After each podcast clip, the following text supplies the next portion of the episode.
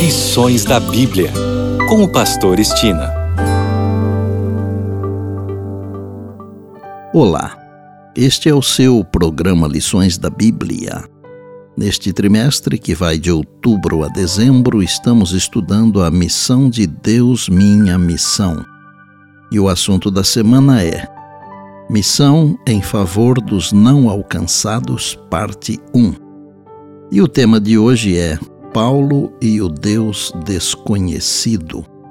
Vou iniciar o tema de hoje com Tiago, capítulo 1, versos 5 e 6, que diz: Se, porém, algum de vós necessita de sabedoria, peça a Deus, que a todos dá liberalmente, nada lhes impropera, e ser-lhe-á concedida.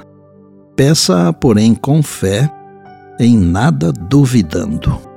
Paulo usou a sabedoria que vem de Deus para atrair os atenienses para Jesus Cristo.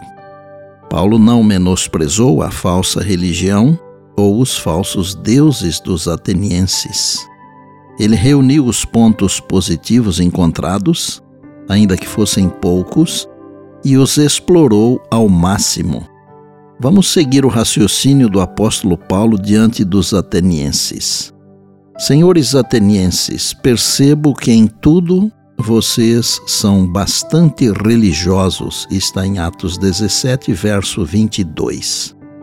Paulo elogiou os pagãos.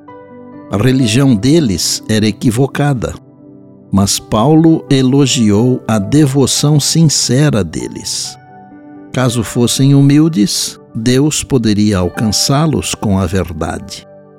Paulo continuou: andando pela cidade e observando os objetos de culto que vocês têm.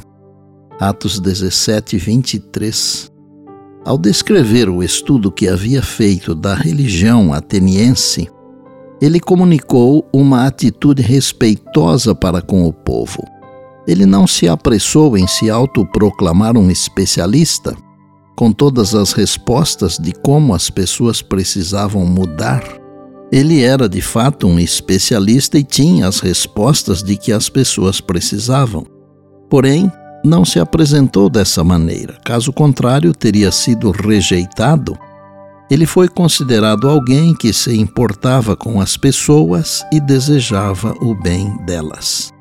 Ao comentar sobre a inscrição ao Deus desconhecido, Atos 17, 23, Paulo aproveitou o que poderia ser visto como um ponto em comum. Eles acreditavam em deuses, o que era um ótimo começo. Alguns na época não eram adeptos dos ídolos, e ele pôde abrir o caminho para uma conversa mais profunda.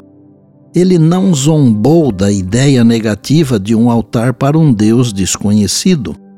Em vez disso, apreciou e admirou um povo que se importava o suficiente com as coisas espirituais, a ponto de se esforçar para adorar algo que eles nem conheciam, caso estivessem deixando de lado algum Deus.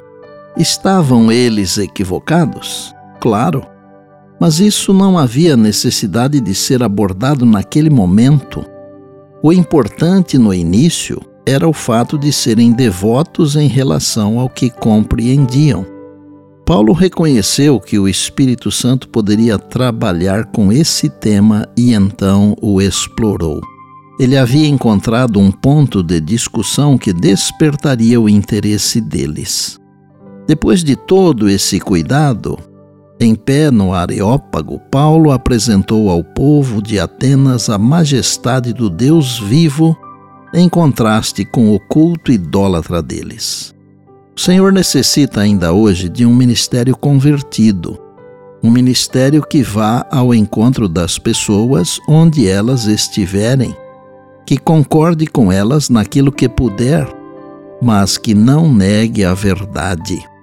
Não devemos nos fechar dentro de quatro paredes, de modo que nossa luz não chegue aos outros e por bondade.